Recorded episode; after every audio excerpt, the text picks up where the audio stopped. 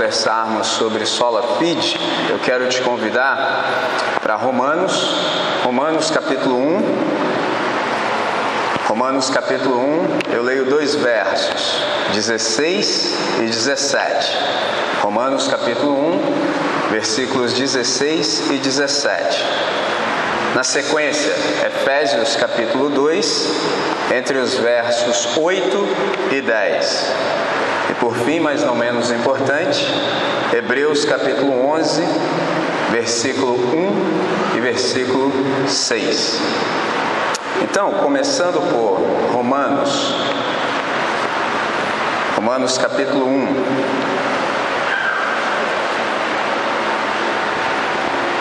Versículo 16 e 17 nos dizem assim: Pois não me envergonho do Evangelho, porque é o poder de Deus para a salvação de todo aquele que crê, primeiro do judeu e também do grego. Verso 17: Visto que a justiça de Deus se revela no Evangelho de fé em fé, como está escrito: o justo viverá por fé. Agora, Efésios, no capítulo 2, entre os versos 8 e 10, nos dizem assim: Porque pela graça sois salvos, mediante a fé, e isto não vem de vós, é dom de Deus, não de obras, para que ninguém se glorie, pois somos feitura dele, criados em Cristo Jesus para as boas obras, as quais Deus de antemão preparou para que andássemos nelas. Hebreus, capítulo 11, verso 1. Ora, a fé é a certeza de coisas que se esperam e a convicção de fatos que se não veem. Verso 6. De fato, sem fé é impossível agradar a Deus, porquanto é necessário que aquele que se aproxima de Deus creia que Ele existe e que se torna galardoador daqueles que o buscam. Vamos falar com o nosso Pai. Senhor Deus e nosso Pai, nós estamos alegres pela nova oportunidade que o Senhor nos concede nessa hora. E a nossa súplica, Deus, é tão somente uma. Equaliza-nos, Pai. Silencia todo ruído no nosso íntimo que ouse concorrer com a exposição da tua palavra. Aquieta-nos, equaliza-nos, harmoniza-nos contigo mesmo, de tal maneira que a tua voz nos seja agradável e que ao término dessa exposição a nossa compreensão seja infinitamente maior do que agora. Essa é a nossa oração, com uma única finalidade: o máximo louvor da sua glória. Em nome de Jesus. Amém, Senhor. Amém. Sola fide. Nós sabemos que a reforma nos legou cinco solas. Sola Escritura, ou seja, somente a Escritura, solos Cristos, somente Cristo, sola gratia, só a graça, sola fide, soledio gloria. Eu prestei bastante atenção na direção que o Espírito Santo nos trouxe nessa noite e eu percebi que tudo que nós cantamos, tudo que foi orado, foi orado na perspectiva e no aspecto apologético, ou seja, na defesa da nossa fé. E eu fiquei feliz quando eu vi isso, porque nessa noite eu escolhi, ou fui levado a escolher, para falar sobre o aspecto existencial da nossa fé. Que nós sabemos que a nossa fé é exercida tão somente no Senhor e Salvador Jesus de Nazaré, isso é fato. Foi a última canção que nós entoamos. A minha fé e o meu amor estão firmados no Senhor. Ponto. Isso é indiscutível. Simples assim. Agora, a questão é: e como é que vivem aqueles que têm todo o seu ser pacificado? Como é que vivem aqueles que têm a sua consciência aplacada? Como é a vida desses que de fato se movem nesse plano, nessa existência, nessa dimensão, nessa história, nesse contexto pela fé?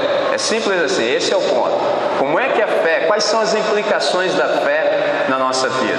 Por que, que eu estou dizendo isso? Eu me lembro do nosso irmão Shed, saudosa memória, ele disse assim: O Brasil é um país de fé, mas sem raízes teológicas. Ele acertou na cabeça do prego, fantástico. Brasil é um país de fé, mas olha a adversativa, sem raízes teológicas. Isso é interessante, porque quando você quer saber como um país pensa, basta você observar, por exemplo, a sua cultura. Observe as músicas populares. E eu me lembrei de dois poetas. O primeiro disse assim: Andar com fé eu vou, que a fé não costuma falhar. Interessante, você não sabe? Gilberto Gil. Ele disse isso: Andar com fé eu vou, porque a fé não costuma falhar. Aí veio outro chamado Ebert Viana que disse assim: A arte é de viver da fé, só não se sabe fé em que. Tá vendo? Brasil, entre aspas, é um país de fé. No entanto, sem raízes teológicas. E aí, eu me lembrei de uma outra pessoa que se chama Carl Hart. Ele é um neurocirurgião. Ah, e é interessante que ele disse algo nessa, nessa magnitude. As coisas com frequência melhor dizendo, neurocientista, não neurocirurgião. As coisas com frequência são muito diferentes da maneira como se apresentam na superfície. Isso é fantástico. As coisas com frequência são muito diferentes da maneira como se apresentam na superfície. Então a primeira pergunta que nós temos que fazer é: e o que é fé? O que é fé? A nossa cultura está inundada, entre aspas, de fé, mas o que é fé segundo o Espírito do Evangelho? Graças a Deus que o Espírito Santo nos legou um texto e disse através do Paulo que é fé. O que é fé? O Paulo diz que fé é uma dádiva, fé é um dom, fé é um presente de Deus para nós. E com isso eu já te respondi. Para quem? Eu já te disse o que é fé e para quem você pode me perguntar, André, se nós já sabemos o que é fé e para quem é a fé, para que é a fé? A fé é para os seres humanos para que eles sejam salvos por meio da graça. É outra palavra que a gente usa bastante no evangeliquez, no crentez e no igrejês, mas a gente não sabe o que é. O que é graça?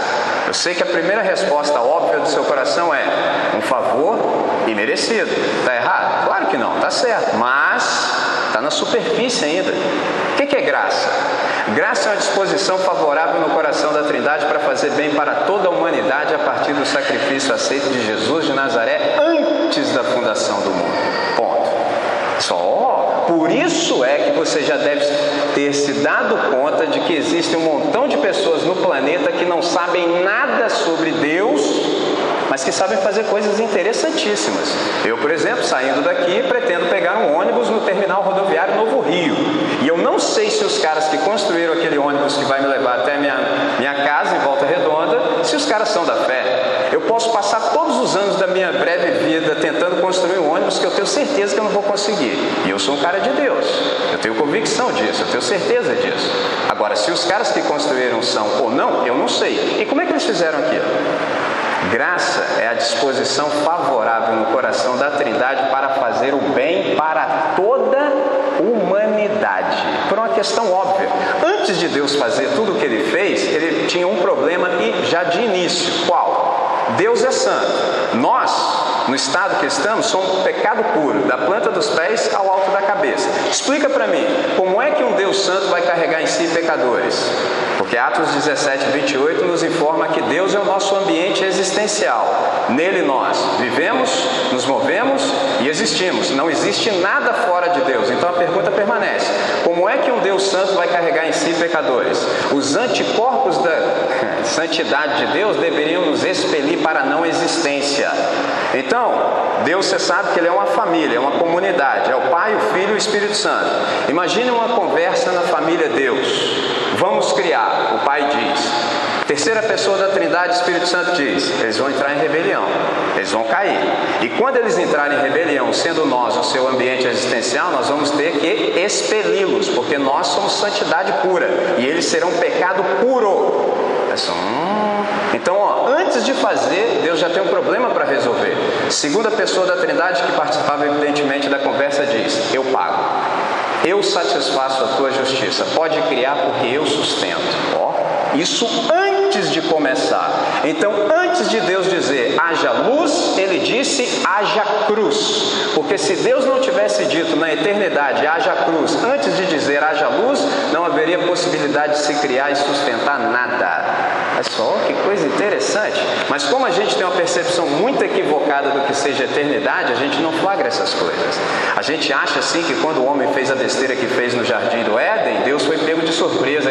Oh, resolve aí, resolve aí, deu ruim aqui. Ó. Não, nada disso, nada disso. Ele sabe tudo o que há para se saber. O nome técnico disso é onisciência. Não há nada que ele não saiba. Mas tem gente que não crê nisso. Fazer o quê, né? Tem gente que ainda quer viver mal. Já não é problema nosso, né? Entendeu? Depois que Jesus de Nazaré foi à cruz do Calvário e disse: Está consumado, nenhum ser humano no universo tem uma razão plausível para não viver bem. Só não vive bem quem não diz amém. É simples assim. A maneira mais simples e correta e acertada de você viver pela fé, já estou adiantando a matéria, é tudo quanto você ouvir de Deus, você coloca uma vírgula e fala assim: Amém, Senhor. É do teu jeito e não mais do meu. É simples assim. Com isso, você já deve ter se dado conta que muito da sua vida que não flui é porque você demora para dizer Amém, Senhor. É do teu jeito e não do meu. E como Deus está na eternidade, não está circunscrito ao tempo, Ele deixa você, fica à vontade, faz aí o que você quiser. Quando você desistir, você fala comigo. Só que assim, não sei se você já percebeu, para nós existe um negócio chamado cronômetro. Nós estamos no Cronos, Deus não. Deus está em outra dimensão, Ele está no Kairos. Então, quem não tem tempo nesse negócio sou eu e você.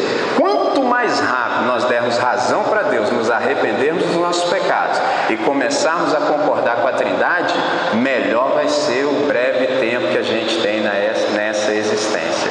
Uau! O que é graça? Essa disposição favorável no coração da Trindade para fazer o bem para a humanidade. Deus emprestou a sua bondade para cada um de nós. Aí você se pergunta, André, por que é que Deus emprestou a sua bondade para cada um de nós? Por uma razão óbvia. Já viu os anjos que são chamados de demônios, anjos caídos?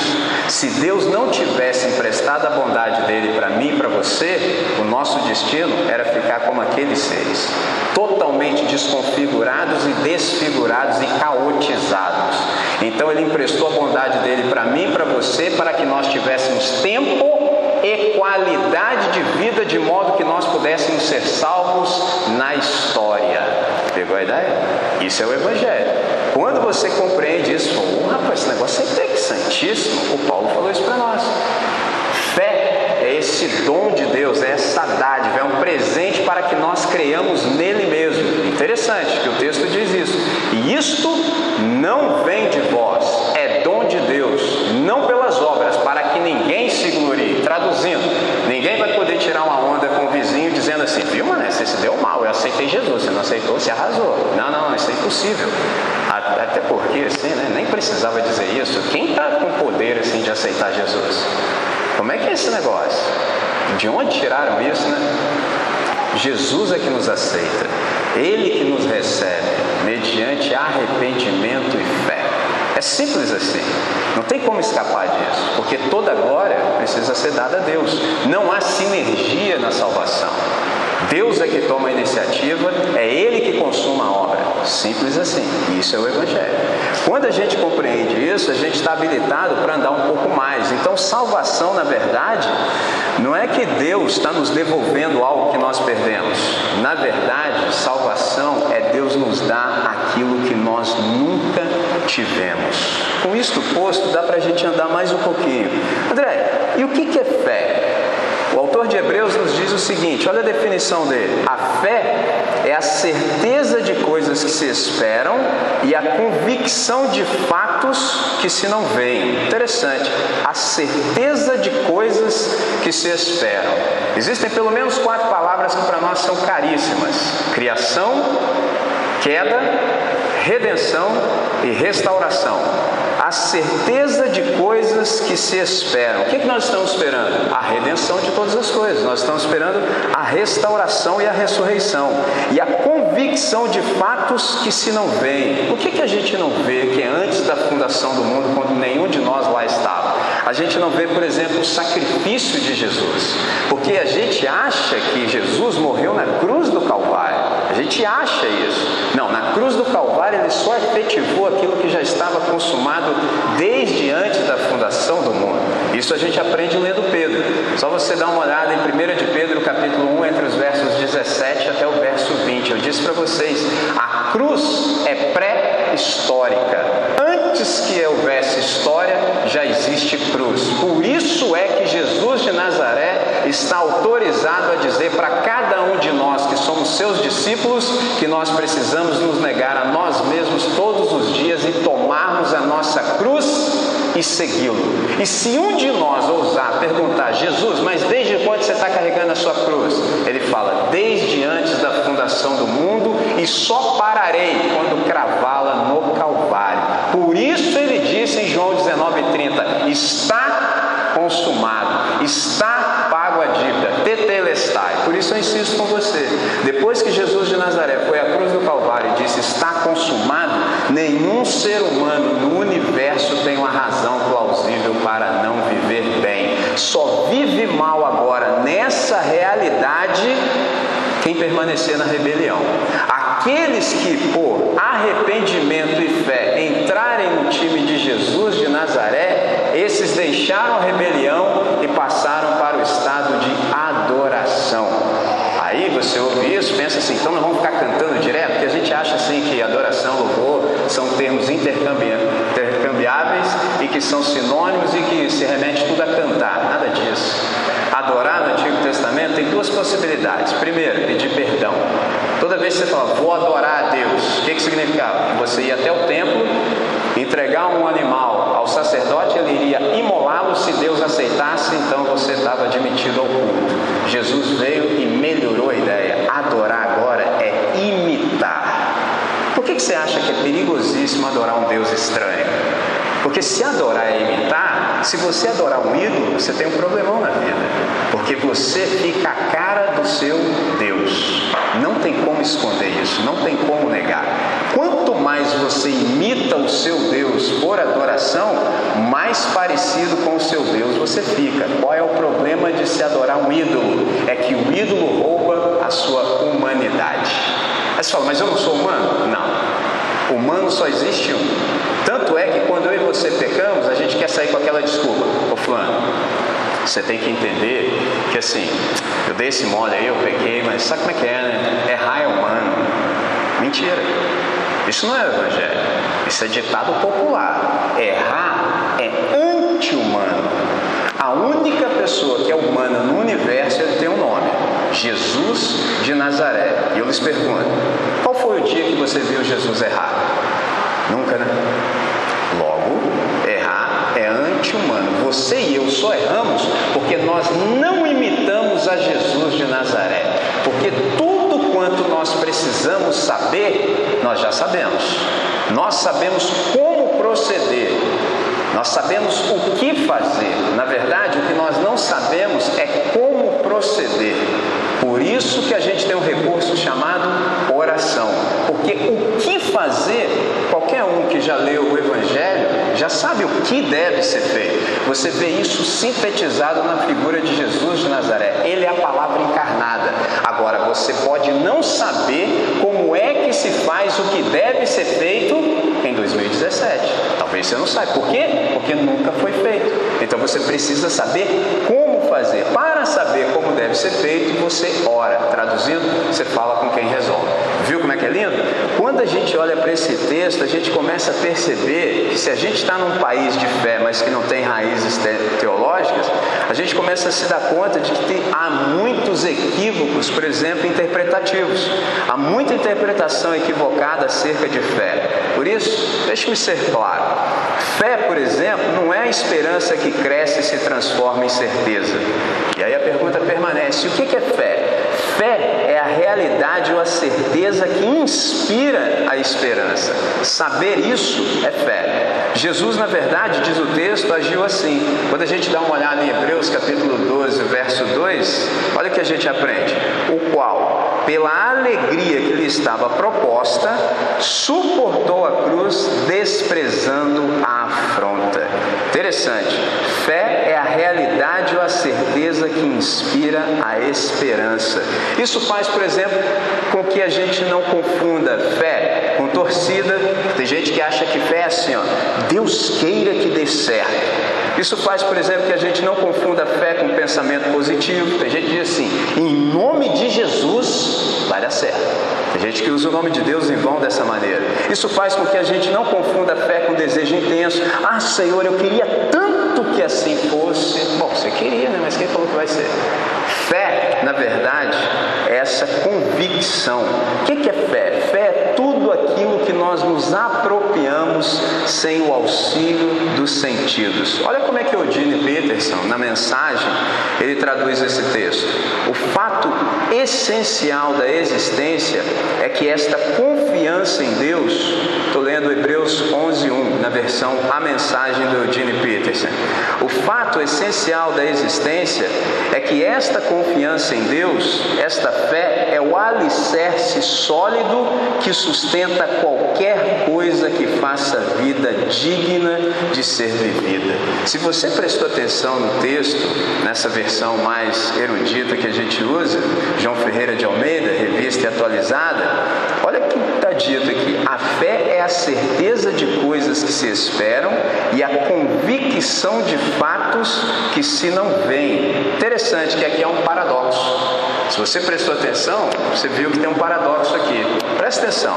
A fé é a certeza de coisas que se esperam. Até aqui, já temos um problemão nessa frase pequena. Ora, quando eu tenho certeza de algo, eu não preciso esperar. E se eu espero, é porque eu não tenho certeza. Ou um ou outro. Se eu tenho certeza, eu não espero. E se eu espero, é óbvio que eu não tenho certeza disso. Agora, para piorar, e a convicção de fatos que se não vêem. Já viu um ditado que existe no nosso país que diz que contra fatos não há argumentos? Fato é o mesmo que feito. Como é que pode haver um fato que é feito que eu não consigo ver? Interessante, né? Como é que resolve esse paradoxo aqui? Simples, é a gente tendo a compreensão exata do que é fé. Fé, na verdade, é confiar absolutamente na imutabilidade do caráter da Trindade. Isso é que é fé. Eu não consigo apreender isso com os sentidos, está para além, transcende. Isso aqui é um paradoxo. A única maneira de nós, nós vivermos de um modo que seja agradável Deus que propôs esse paradoxo é se nós confiarmos na imutabilidade do seu caráter. Traduzindo mais ainda, se ele disse, ele é suficientemente poderoso para sustentar e levar o que disse a bom termo. Ponto. Para mim é o suficiente. Eu sei quem Deus é e é impossível que ele torne atrás naquilo que ele disse. Simples assim. Tirando isso, já te digo como é que é a vida. Tem gente que quer entender Deus. Eu conheço uns caras assim. Ando com uns caras assim, tento ouvir uns caras assim. Eu falo, vocês são muito doidos. Os caras querem entender a Deus. É um negócio fantástico. Eu fico dando risada, né? É a única coisa que eu posso fazer, porque ser convencido nem pelo Espírito Santo os caras não são, vão ser por mim. Então fico me alegrando com eles. Eu, cara, André, eu não posso fazer tudo isso aí que Deus só porque eu ainda não entendi. Eu falei, então continua sentado aí na sua cadeira aí que você vai levar muito tempo ainda. Porque a única pessoa no universo que entende Deus é Deus. Por isso é que quando eu e você oramos, nem somos nós que oramos. Um dia desse soltei essa real aí, o cara quase morreu, o duro da cadeira. Eu falei, ó, Deus não nos ouve. O cara, que? Ele falou, é, ué, graças a Deus, né? Imagina se Deus me ouvisse, que loucura que seria. Deus nunca ouviu ninguém, Deus só ouve Ele mesmo. É porque os caras leem, mas não sei o que acontece, não entra. Deus só ouve mesmo, está escrito, Romanos 8, aí você começa no 26. Porque nós não sabemos orar como convém. Como é que Deus vai ouvir uns caras que não sabem nem orar como convém? Não vai, né? Aí embaixo está escrito, está dito, está explicado. Mas, olha a riqueza da conjunção adversativa. Estudante do Enem sabe para que serve, sabe? Então, para fazer uma contraposição a tudo que foi dito anteriormente.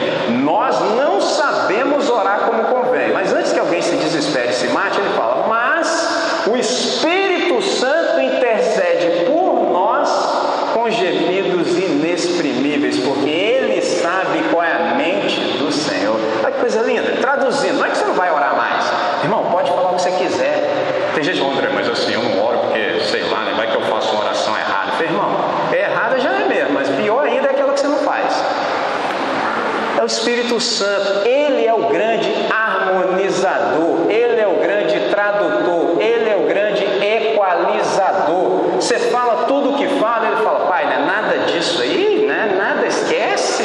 Eu não sei se você já sabe, se já entrou em você, mas tem outro detalhe: Deus só faz o que ele quer. Não sei se você já sabe disso, né? Porque assim, você pode falar o que você quiser, mas ele só faz o que ele quer. O filho dele ensinou isso pra gente. Peçam que a vontade do Pai seja feita na terra com um paradigma. Qual? Assim como é no céu. O que, que ele estava ensinando para nós? No céu, meu Pai fala, as coisas acontecem imediatamente. Na terra, nem sempre. Por que, que na terra nem sempre as coisas acontecem do jeito que Deus quer? Porque são poucas pessoas na terra que falam assim: Amém, Senhor. São poucos.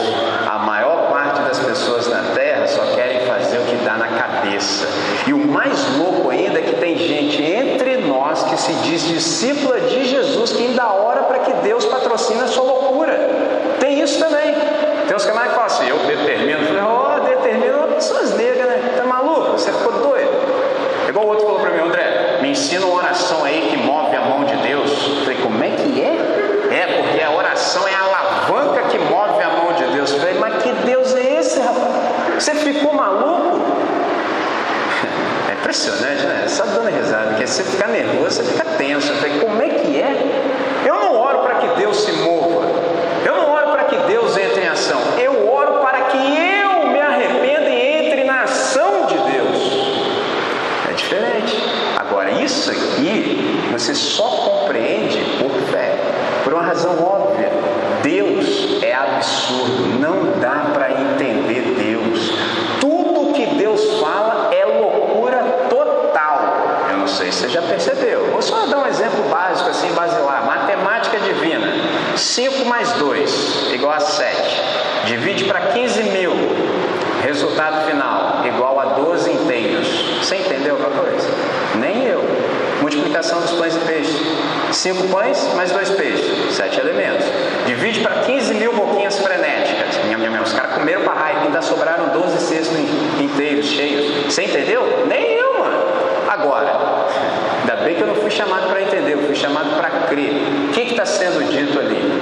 Deus está pronto para multiplicar aquilo que nós, em obediência, nos prontificamos a dividir. Entender, nunca entendi Deus jamais. Olha que eu sou pastor e não entendo nada que Deus fala, nada, nada, nada.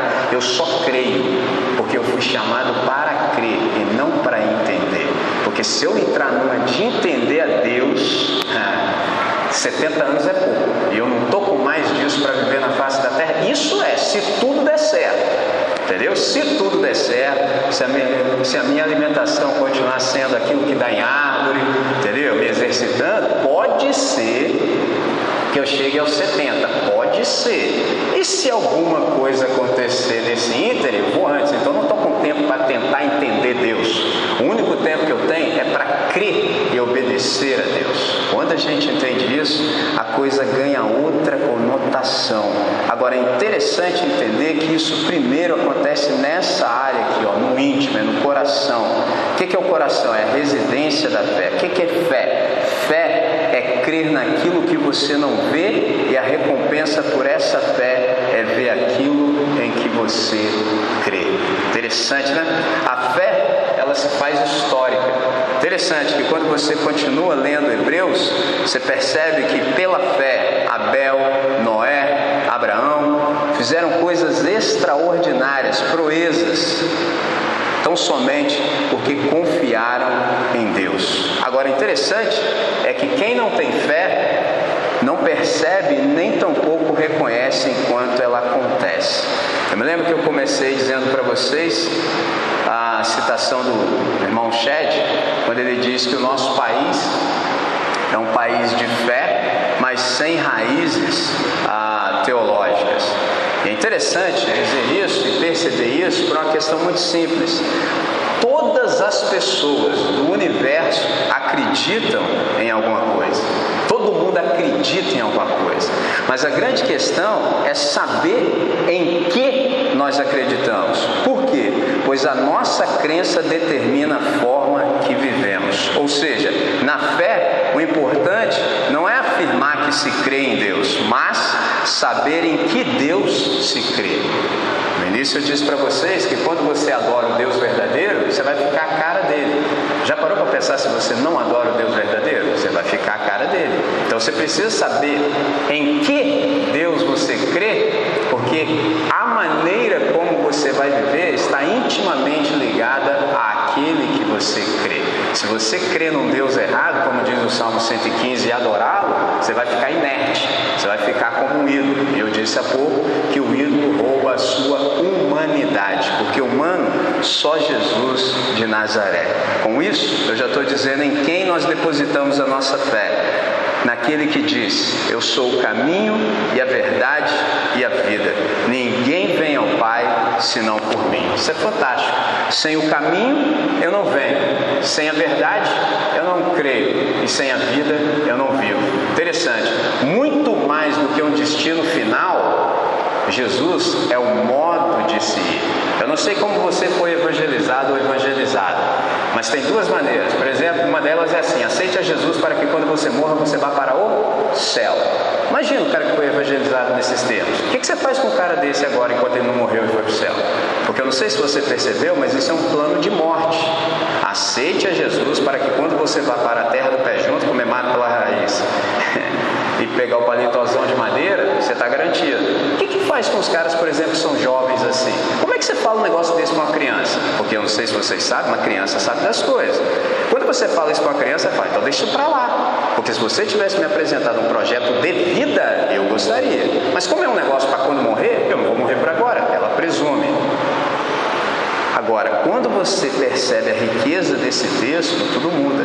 Eu sou o caminho e a verdade e a vida. Ninguém vem. Presta atenção. Onde Jesus estava quando ele pronunciou isso? Aqui, na terra. Onde é que você acha que Deus está?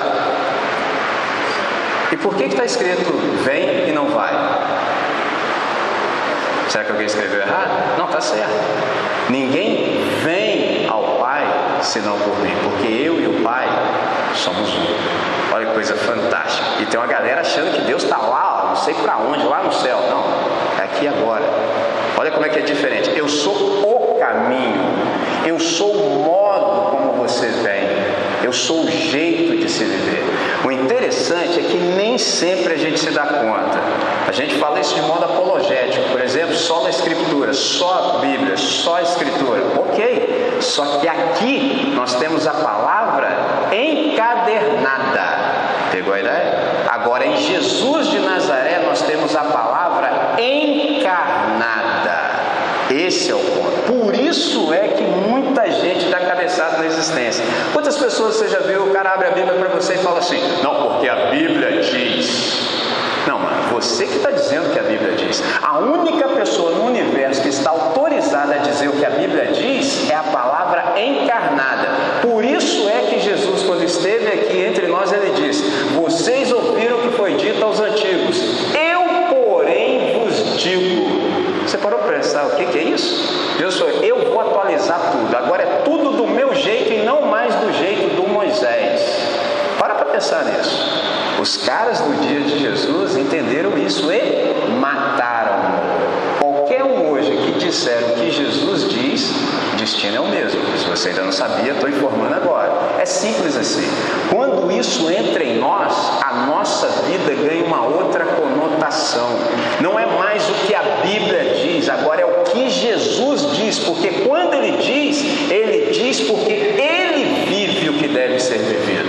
Qualquer um de vocês fizer um exame rápido agora, pega sua Bíblia e abre em Atos, capítulo 1, versículo 1, está escrito assim: Fiz o primeiro tratado ao Teófilo acerca das coisas que Jesus começou não só a fazer, mas a ensinar. Fazer e ensinar. Se nós lêssemos só isso, já faria uma diferença radical na nossa vida. Porque geralmente a gente quer falar de coisas que as pessoas não conseguem ver em nós. Isso a gente não aprendeu com Jesus. Jesus é a palavra encarnada. Ele é o ser humano por excelência. Tudo quanto nós devemos viver, ele já viveu, ele fez. E por isso ele fala. Quando eu olho para Jesus de Nazaré como palavra encarnada, eu estou indesculpável, eu não tenho nenhuma razão plausível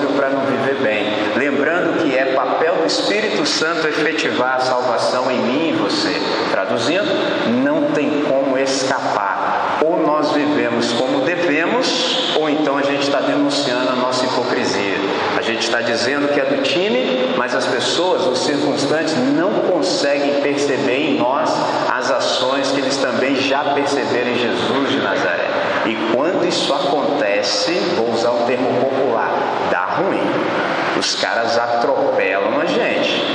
E isso não é novidade, não. Jesus deixou isso claro. Ele falou: ó, vocês são o sal da terra e a luz do mundo. Aí ele falou: mas se o sal se tornar insípido, não serve mais para nada a não ser para ser lançado fora e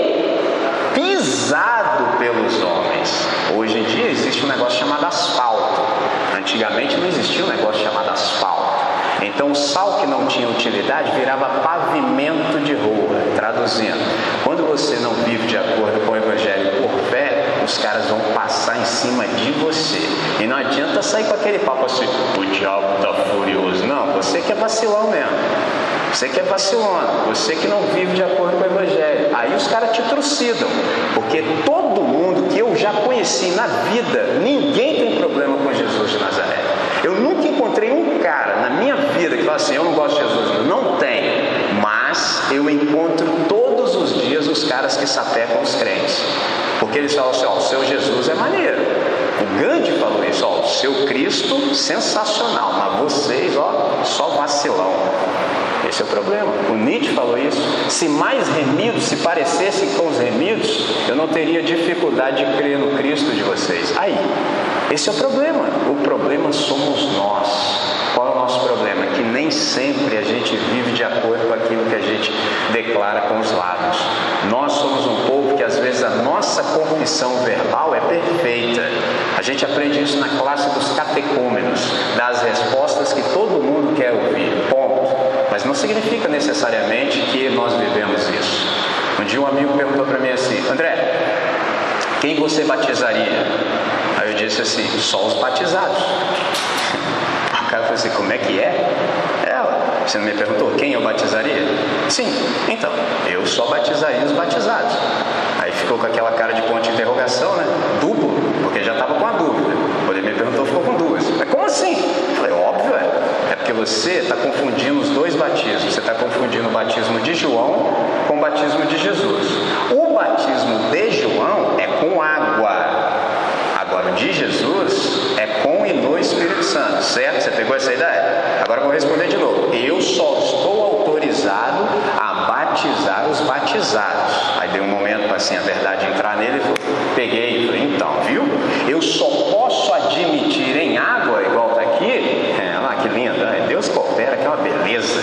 Eu só posso admitir em água aqueles que eu percebo já terem sido batizados por Jesus no Espírito Santo. Olha que coisa fantástica. Um dia o cara perguntou para mim, um hiperpentecostal, você já foi batizado pelo Espírito Santo? Eu falei, eu nunca, jamais, sob hipótese alguma, cara. Como assim? Eu falei, desde quando o Espírito Santo batiza alguém? Desde quando? Agora, se você me perguntar se eu já fui batizado por Jesus no e com o Espírito Santo, é óbvio Tem que prestar atenção nas coisas, tudo é sutil. Nós vivemos num país de fé, mas não significa que os caras têm raiz teológica. O que é fé? Fé é tudo aquilo que você apreende sem o uso dos sentidos. Quando isso entra em nós, a coisa ganha uma outra conotação.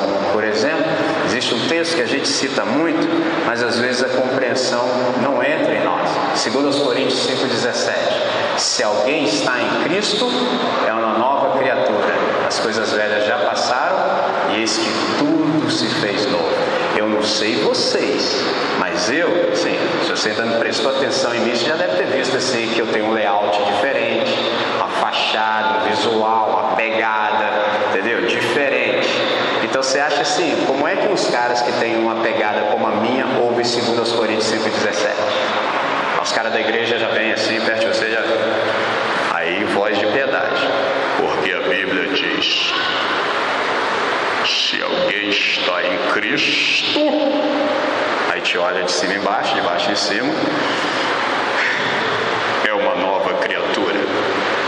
As coisas velhas já passaram, que tudo se fez novo. Traduzindo, ele acha que esse texto lida só com a questão de estética.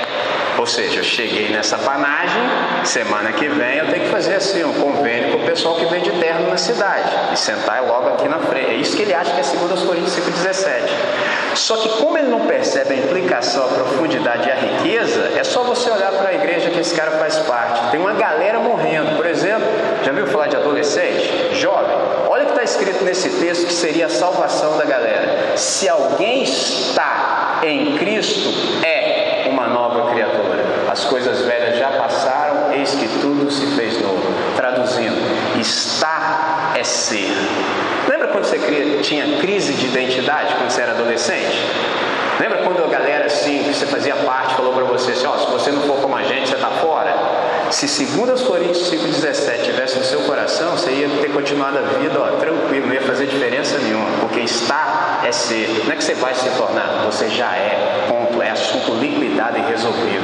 Agora, quando você não sabe disso, mano, se os caras falar que azul está na moda, você vai estar de azul. Se falar que é verde, você está de verde. E vai ficar nisso aí pro resto da sua vida, usando máscaras, porque você teme ser você naquele grupo. Se alguém está em Cristo, é uma nova criatura.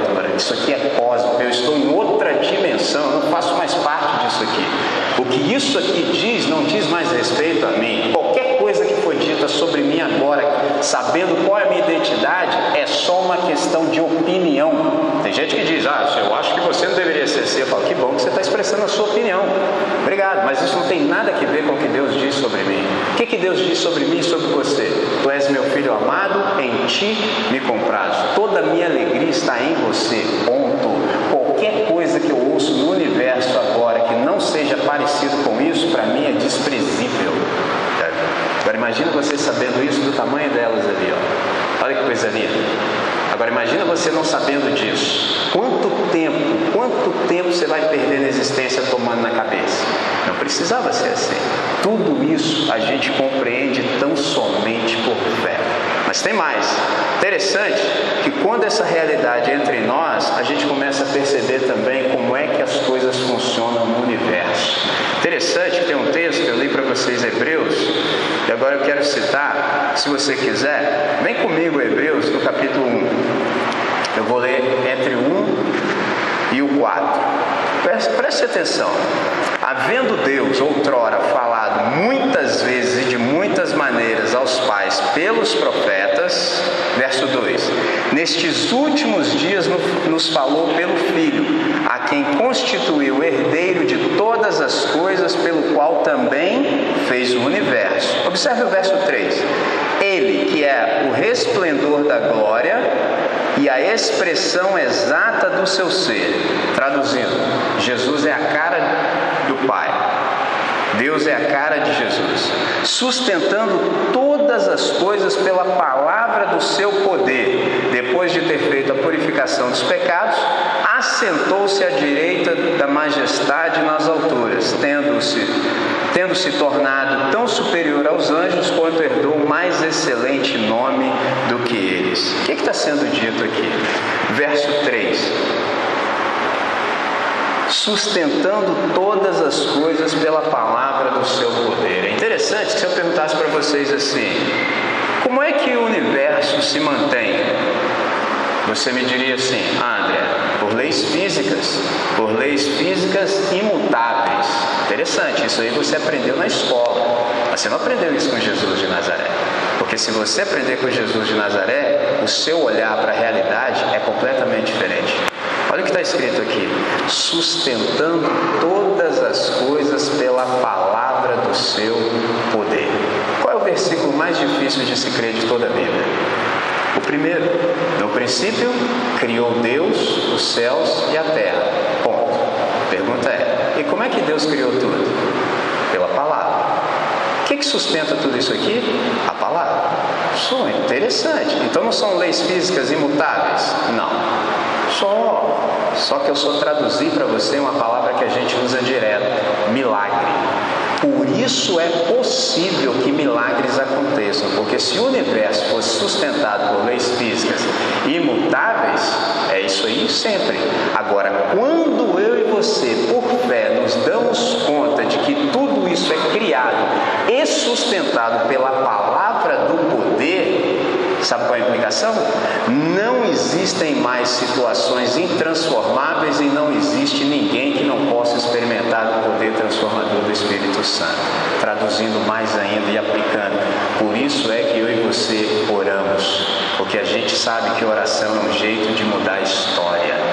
Basta Deus querer e Ele intervém no Cronos e faz o que Ele quer. Agora, para que isso aconteça, precisam que pessoas que são do time dele falem assim: seja feita a tua vontade aqui na terra como no céu. Nós queremos que o teu querer seja efetivado, porque Deus, você sabe, né? embora Ele seja Deus, mas Ele não invade.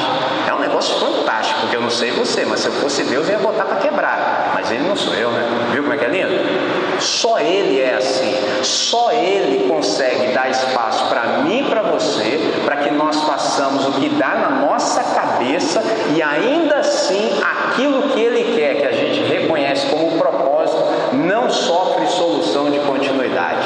Traduzindo, Deus está no controle.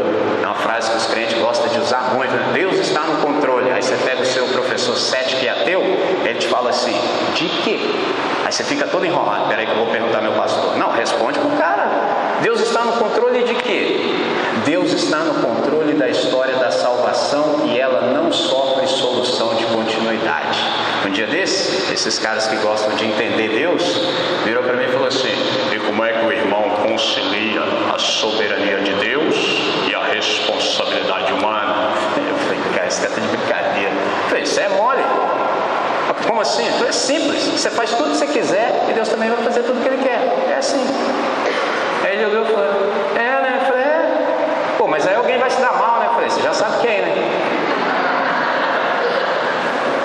Ou Deus é Deus, ou é só um ídolo. Só Deus consegue dar espaço para todas as criaturas. Você quer viver mal? Vai ser muito ruim, mas o espaço está dado. Só Deus deixa a gente fazer bobagem. É, ele é assim.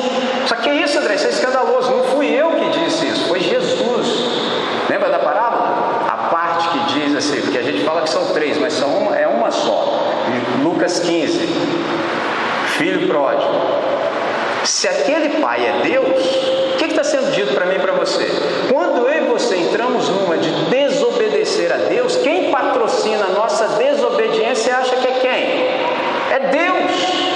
Porque diz o texto que ele dividiu a fazenda, ele não deveria ter feito isso, isso é contra a lei de Israel. O filho mais velho recebe dois terços e o menor um terço. E quando o filho diz para o pai que queria herança, na verdade ele está falando assim: Você para mim morreu. Sabe o que o pai deveria ter feito com aquele filho? Levado em praça pública e convidado à cidade e apedrejá-lo e matá-lo. Aquilo é uma desonra. Eu e você não entendemos isso porque a gente não é judeu e nem judia. Aquilo é uma afronta. Aí Jesus, para quebrar os caras, me propõe isso. Então o pai dividiu. Já cometeu uma loucura. E detalhe, patrocinou a loucura do cara. Você acha que os pecados que você comete contra Deus, você acha que quem está te bancando? Por que, que você acha que é um absurdo fazer isso? Porque você está pecando exatamente contra Deus, você está usando a graça de Deus contra o Deus da graça, isso é uma desgraça. Quando a gente entende isso, meu Deus do céu, que besteira que eu estou fazendo, porque você está usando recurso que é de Deus contra Deus, é uma insensatez, por isso que ele nos chama conversão. Quando isso entra em nós, a gente começa a ver a coisa de uma outra maneira. Tudo isso aqui é sustentado pela palavra da verdade. Logo, tem um probleminha também. Qual? Os mentirosos estão com os dias contados nesse universo. Por quê? Eu disse há pouco. Tudo que nós vemos e, sobretudo, que nós não vemos foi criado e é sustentado pela palavra da verdade. Logo, ser mentiroso nesse universo é um negócio muito problemático. Menos dia vai aparecer, porque você não tem sustentação nenhuma. Quando você anda por fé, não é porque você anda por opinião, você anda com convicção. São coisas distintas e diferentes. Olha só, como assim, André? Opinião é o que você sustenta. Abre o Facebook, tem um montão de. Oh, os caras do Facebook são os PHD em tudo, os caras sabem tudo, cara. É um negócio impressionante. Entendeu? É impressionante como é que os caras sabem de todos os assuntos, todos. Facebook, tá lá, os caras têm opinião para tudo. Só que tem um detalhe: quem anda por fé não anda por opinião. Quem anda por fé anda por convicção. Opinião é algo que você sustenta, por isso que dá briga. Convicção é o que sustenta você. Qual é a sua convicção? A minha convicção é de que tudo isso aqui é criado e é sustentado pela palavra da verdade. Isso é o meu fundamento, esse é o meu firmamento. Nada pode me demover dessa convicção. Quando eu vejo assim, tem um detalhe: não é mais a morte que tem a última palavra na história. Agora é a vida que tem a última palavra na história. Ainda que o coletivo diga que isso é que é a realidade, eu não. Como eu ando pela fé, eu não me guio por vista, eu pergunto a Jesus de Nazaré. Eu falo, Jesus, é isso aí mesmo que está posto ou o Senhor tem uma palavra? Sabe como assim, André? Simples. Lembra da ressurreição da filha de Jairo? Interessante, né? Aconteceu aquilo tudo que eu não vou falar sobre, eu quero chegar logo no ponto que ele diz assim: fica todo mundo tranquilo, ela está dormindo. Pô, os caras caíram na risada, que tipo, imagina você tá lá sabendo que a menina morreu, foi anunciado: ó, não incomoda mais o mestre, não, sua filha já morreu, já era, acabou. Fica tranquilo, não temas, crê somente, está dormindo. Eu não sei você, mas quando assim, eu me aproximo da Bíblia Sagrada, eu tive bons mestres e eles me ensinaram o seguinte: aproxime-se desconfiar de que alguma coisa no texto que você ainda não percebeu. Eu não sei você, mas a pergunta que me vem ao coração é: será que Jesus não sabe a diferença de uma pessoa morta para uma dormindo? Pô, tá, acabou de falar, ela está morta. Aí ele diz, está dormindo. Não, a questão nunca foi essa. A questão é, que é. Se ele diz que está dormindo, é porque está dormindo. Isso é problema dele. Eu não entendo, mas não está na minha alçada. Ele é que resolve. Simples assim. Mas isso você só admite por fé, porque está para além da razão. Ninguém sã consciência consegue, consegue conceber isso. Então, nessa noite, como é que isso se aplica à nossa vida? Irmãos, para vivermos nessa realidade só por fé. Se você não viver por fé, você vive observando as circunstâncias. E observando as circunstâncias, você não consegue ter a firmeza, você não consegue ter a ousadia, você não consegue viver como deve viver. Qual é o ensinamento dessa noite? Quando a gente leu em Romanos que o justo, ele vive pela fé, interessante que o que está sendo dito aqui é que a fé é a mídia, a fé é o meio pelo qual nós podemos nos relacionar com Deus de modo que lhe seja agradável. Agora, a melhor tradução para essa palavra fé nesse texto é fidelidade. O justo, justificado por Deus, vive pela fidelidade de Deus. A questão não é você e nem sou eu, a questão é Deus. Um dia eu estava sendo interrogado e me perguntaram sobre o fato se eu cria ou não na perseverança dos santos. Interessante, né? Aí eu respondi para o meu interrogador: eu creio na, na perseverança do santo, não no plural. Aí o cara ficou com aquela cara de, né? Interrogação. Eu falei: você está dizendo se todos os santos vão chegar lá. Se alguém vai perder a salvação, é isso aí que você está falando, né? É. Então, eu não creio nisso não. Eu creio na perseverança do santo. Como assim? Eu falei, então, eu creio que o santo Deus vai me levar até lá. Pegou a ideia? Foi interessante. É, a questão não sou eu, a questão é ele. Ele que falou que faria. Então eu creio. Ponto. Está decidido. Eu já estou lá. Entendeu? Eu já estou lá. Eu estou assentado com Cristo nas regiões celestiais. Ponto. É fato. Agora, tem um detalhe. Cristo está numa dimensão diferente. Ele está no Kairos. E eu estou no Cronos. Percebe? Então, para mim, ainda é uma questão de tempo. Mas ele veio dentro do tempo e na história disse: está consumado. Traduzindo, está feito. Então, para mim, é só uma questão de tempo. E todas as vezes que eu admito isso por fé, aprendo a descansar. Tem uma galera que não descansa de jeito nenhum, cara. Já viu os caras assim da ansiedade? Galera que gosta de roer a unha. Galera que está aqui, mas já está pensando assim, nossa, quando o pastor falar, vai te falar, eu vou vazar fora. Esse é o problema, cara. Ansiedade é igual cadeira de balanço. Você até se movimenta, mas você nunca sai do lugar. Perda de tempo. Só, é ansioso porque não deposita a fé em Jesus de Nazaré. Quando você deposita a fé nele, você sabe que já está tudo feito. É tudo uma questão de tempo. Isso pacifica o seu ser, isso acalma o seu coração, isso faz com que você descanse bem. Aí nessa noite você está falando assim, André, na boa mesmo. Se é desse jeito aí, cara, na moral mesmo, só entre nós aqui o Espírito Santo. Eu não tenho essa fé aí não, cara. Pô, se isso aí está acontecendo com você, você deve dar glória a Deus. Porque é interessante que todas as vezes que alguém fala em nome de Deus, se ele sentir prazer na reunião, ele mistura as palavras dele às do pregador de modo que você o ouça.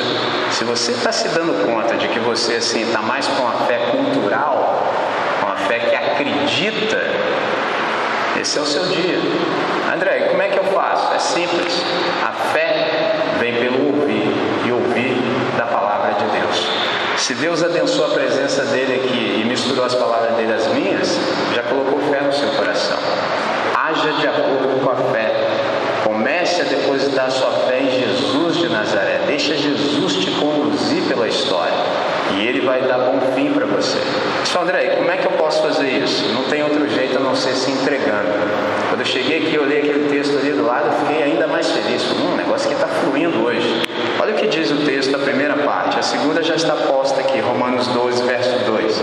Mas observe o que diz na parte 1. Rogo-vos, pois, irmãos, pelas misericórdias de Deus, que apresenteis o vosso o vosso corpo sacrifício vivo, santo e agradável a Deus, que é o vosso culto racional. E não vos conformeis com esse século, mas transformai-vos pela renovação do vosso entendimento, para que experimenteis qual seja a boa, agradável e perfeita vontade de Deus. Sabe qual é o segredo, irmãos? É que em Cristo Jesus as lógicas são subvertidas. Por exemplo, se você prestou atenção, nesse texto aqui existe uma lógica invertida. Geralmente, quando a gente tem pessoas entre nós que não estão vivendo pela fé do jeito que deve, a gente começa a falar muito na cabeça das pessoas. A gente fala fala e fala e fala, porque a gente espera que com o nosso muito falar, essas pessoas vão ser transformadas. Só que tem um detalhe: essa lógica não é cristã, essa lógica é do Platão. Só como assim? Platão é que diz que primeiro as coisas acontecem no mundo das ideias. Você observou que nesse texto a lógica é invertida? Quando você encontra pessoas entre nós que não vivem pela fé do jeito que deve, você não fica falando para elas fazer e deixar de fazer. Você só diz para elas assim: entregue-se a Deus. E se ele te perguntar com qual motivação vou me entregar a Deus, você fala assim: por causa das suas misericórdias. Ora, misericórdia já é uma coisa boa, imagina no plural essas misericórdias de Deus que devem te motivar a se entregar a Ele integralmente. Aqui a gente já tem um problema. Qual? Muitas pessoas naquilo que se chama igreja nunca se entregaram para Deus. Elas têm discurso correto, porque elas foram numa classe, foram catequizadas e aprenderam a dizer o que deve ser dito nesse ambiente. Mas não significa que elas nasceram do alto mas elas sabem dizer aquilo que nós queremos ouvir, mas elas nunca se entregaram para Deus. E tem um detalhe: o verso 2 ensina: quem não se entregou para Deus está conformado com esse mundo. A pressão desse mundo faz com que ele tome a forma, e ele nunca experimentou a renovação da mente. E quem não experimenta a renovação da mente, olha o que acontece: nunca experimenta aquilo que dá sentido e significado para a existência.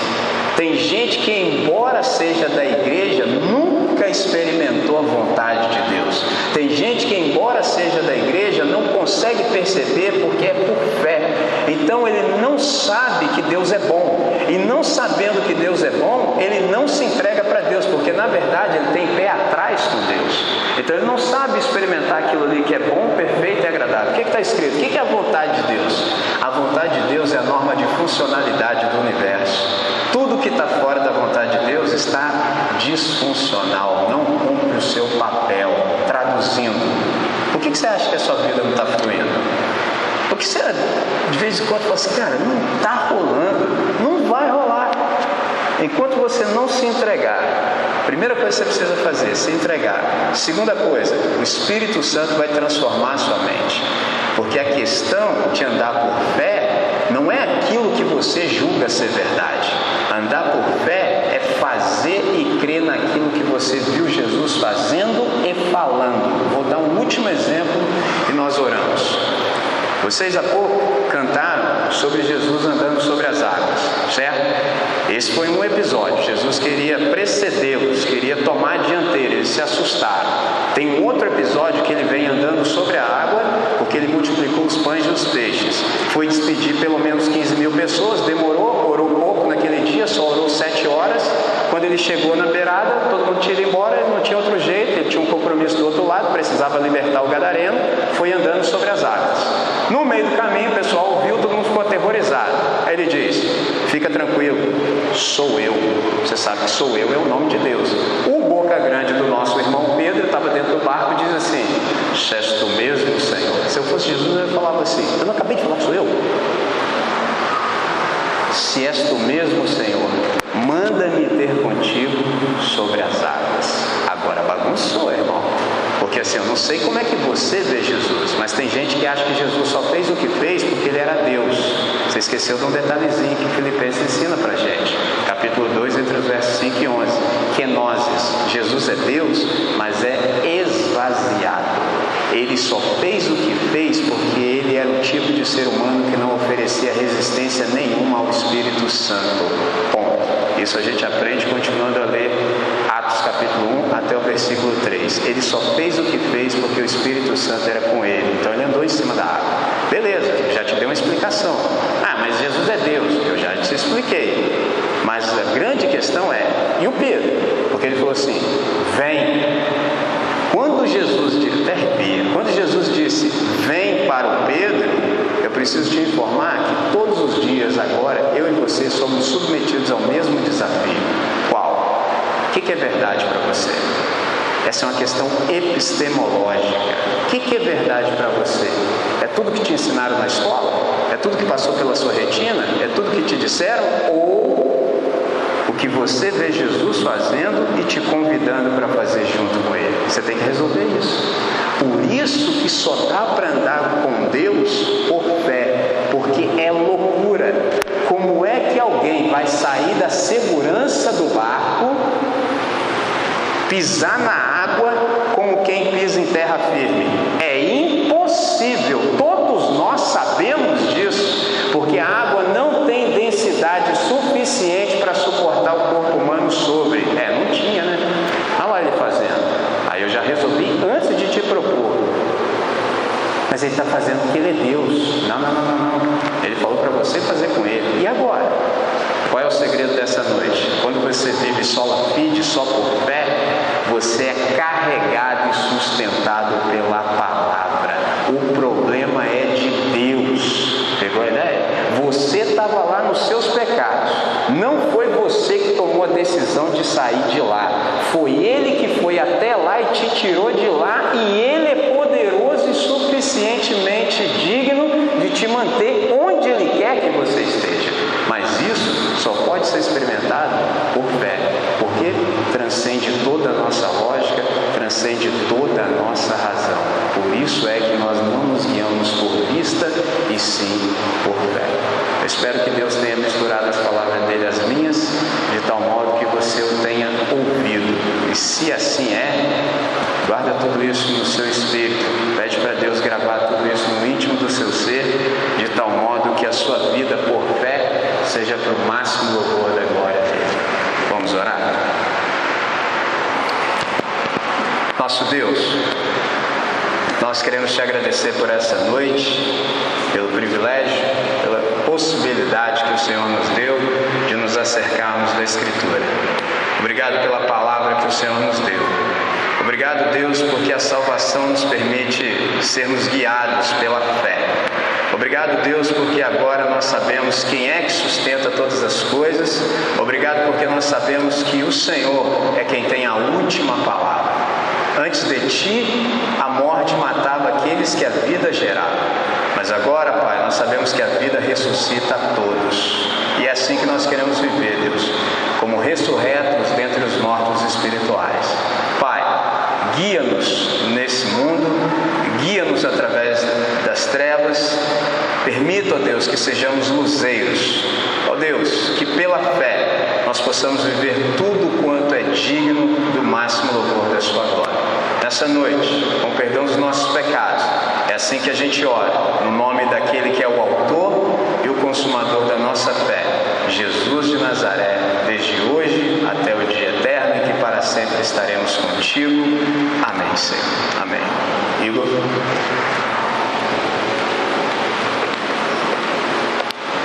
Valeu. Tranquilo. Irmãos, deixa eu mostrar mais para ver E ela vai